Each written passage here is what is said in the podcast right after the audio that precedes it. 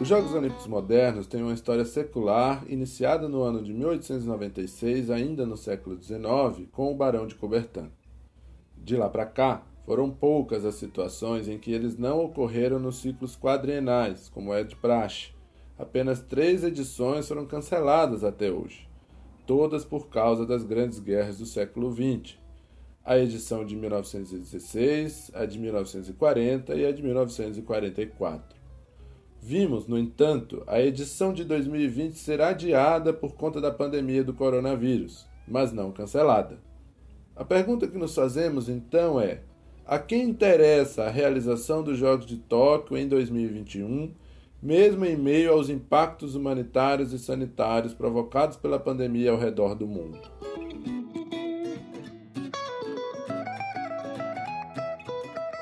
Eu sou Silvan Menezes e este é o podcast CBCE On Rádio, uma produção do Colégio Brasileiro de Ciências do Esporte em parceria com o Instituto de Educação Física e Esporte da Universidade Federal de Alagoas. Neste episódio inaugural, escutaremos análises e reflexões do professor Dr. Lino Castellani Filho, livre docente aposentado da Faculdade de Educação Física da Universidade Estadual de Campinas presidente do CBCE de 1999 a 2003 e secretário nacional de Desenvolvimento do Esporte e do Lazer de 2003 a 2006. A quem interessa a realização dos Jogos Olímpicos Tóquio 2020? Bem, olha, eu imagino existir várias possibilidades de de responder a essa questão trazida a mim pelos meus amigos e, e amigas do CBCE. Mas eu vou me valer de uma delas, aquela com a qual eu tenho maior proximidade, talvez. Eu parto do entendimento que, em um mundo hegemonizado pelo modo de produção capitalista, o interesse pela realização dos jogos é do capital e dos capitalistas. Nesse mundo, o esporte, tido como uma prática social, invenção humana, portanto, e passível de ser apropriado por todas e todos, mais do que direito das pessoas, direito individual, direito social, é mercadoria. É uma mercadoria responsável maior, talvez, pela cadeia produtiva e esportiva, vinculada notadamente, mas longe de exclusivamente, à indústria cultural do entretenimento. Segundo estimativas, no meu modo de ver, tímidas, de empresas de marketing esportivo, o esporte profissional global perdeu cerca de 15 bilhões de dólares por conta da pandemia sanitária, considerando-se aí vendas de ingressos, direitos de TV, vendas de produtos e patrocínios. Esse montante, 15 bilhões de dólares, equivaleria a 2% do mercado esportivo global, que movimenta anualmente algo em torno de 756 bilhões de dólares. Os prejuízos mencionados se espraiam né, por toda uma cadeia produtiva, impactada pelo alto grau de indução do esporte a diferentes setores econômicos. Quando um torcedor compra um ingresso e vai a um campo de futebol, a um espetáculo esportivo, seus impactos vão muito além do que gastou na compra da entrada. Há reflexos também em uma cadeia produtiva que inclui o transporte, comida, bebida, compra de produtos outros e a própria arrecadação de impostos.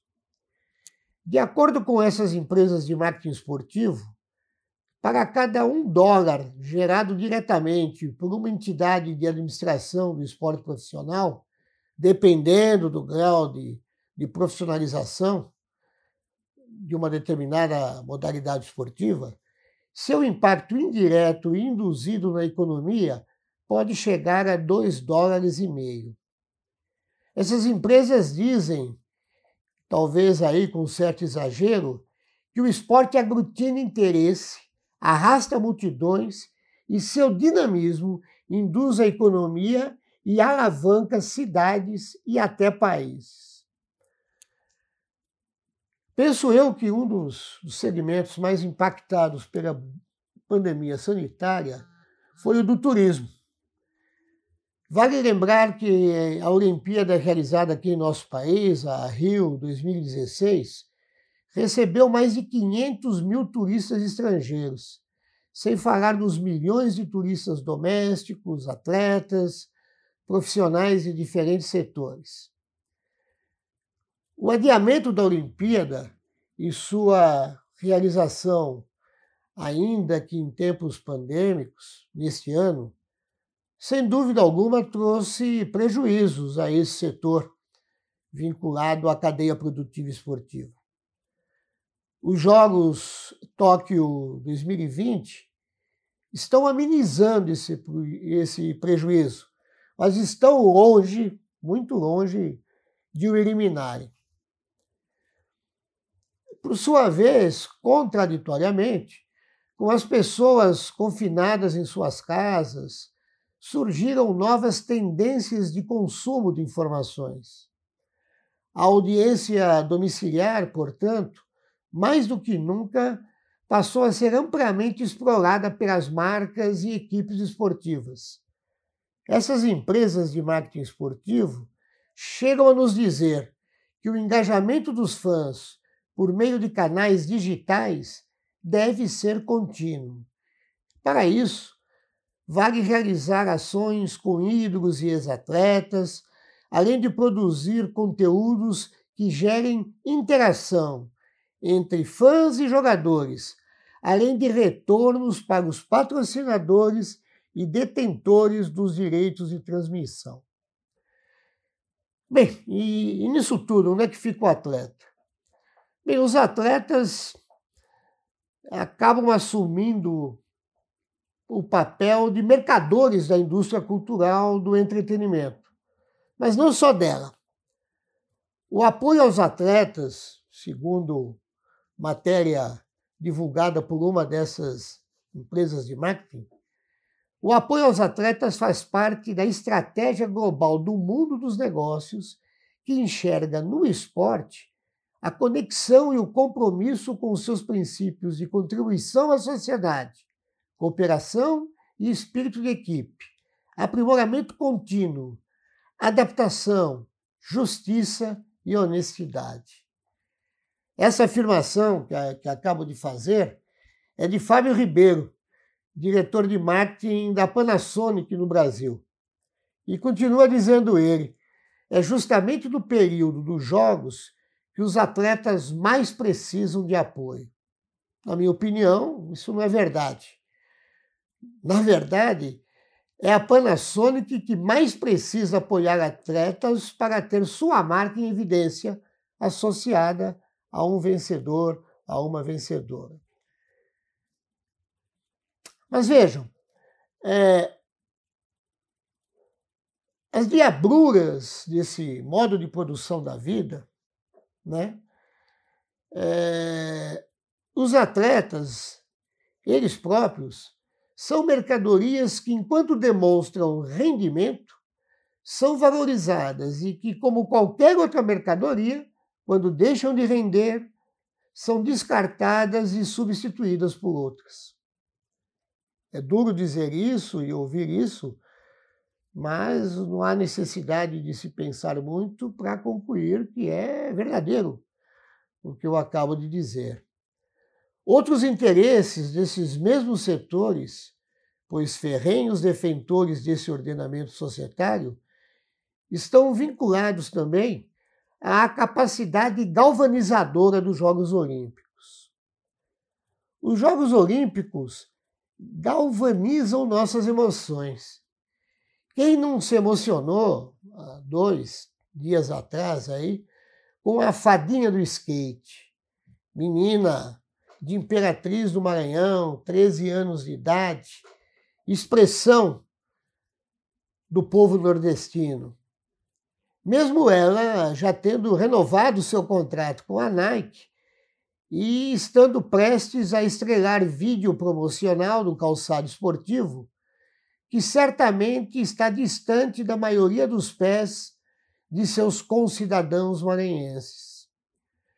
Há uma matéria que está presente nos nossos meios de comunicação, chamada Raíssa Leal estrela vídeo de, da Nike para incentivar meninas no skate. Que bonito, diria um, um locutor esportivo. Né? Estre, estreia vídeo da Nike para incentivar meninas no skate. O nome do site é Inteligência de Mercado, blog sobre publicidade, marketing e ações de marca, é, sob a responsabilidade do colunista Amon Borges. Na verdade é isso, né? Ela está muito pouco preocupada, a Nike, né? de ver a Raíssa incentivando meninas no skate ela está muito mais interessada em ter seu tênis, sua marca Nike, não só tênis, né? Nike vinculada a uma vencedora dos jogos, né? fazendo com que muitos meninos e meninas corram atrás do Nike, mesmo sem ter condições econômicas de adquirir, de modo a associar seu uso a um possível sonho de um dia ser ele próprio ou ela própria a futura raiz. Né? Os Jogos Olímpicos também galvanizam nosso patriotismo. Mesmo quando em nossas terras tupiniquins vivemos debaixo de governo genocida, de índole nazi-fascista, responsável pela morte de aproximadamente 560 mil brasileiros acometidos de Covid, enquanto na geopolítica mundial assistimos, não sem muita resistência, o Império Norte-Americano voltar suas garras à nossa Latinoamérica. Os Jogos Olímpicos também galvanizam o conceito da meritocracia, caro às hostes ultraneoliberais, pautada no esforço e sacrifício individual, das atletas, dos atletas e, e reforçador da falácia da ascensão social através do esporte. Galvanizam também os Jogos Olímpicos a relação do esporte com a saúde, mesmo quando boa parte da população mundial morre de fome, notadamente aqui em nosso país, de volta ao mapa da fome e com aproximadamente 16 milhões de trabalhadores desempregados. É, portanto, amigos e amigas do CBCE, de volta à pergunta motivadora desta minha reflexão, a quem interessa a realização dos Jogos Olímpicos de Tóquio 2020, eu, eu só tenho a reafirmar: interessa àqueles que defendem o ordenamento societário pautado no modo de produção capitalista, onde prevalece o princípio da exploração do ser humano por outro ser humano. Enquanto esse ordenamento prevalecer, não há hipótese de termos os Jogos Olímpicos como expressão do processo de desenvolvimento humano, de emancipação humana. Bem, obrigado aí pela oportunidade de, de falar e dirigir minhas palavras aos que fazem do CBCE a Sociedade Científica Brasileira das Ciências do Esporte, voltada à produção e difusão de conhecimento de qualidade socialmente referenciada. Vida longa ao CBCE.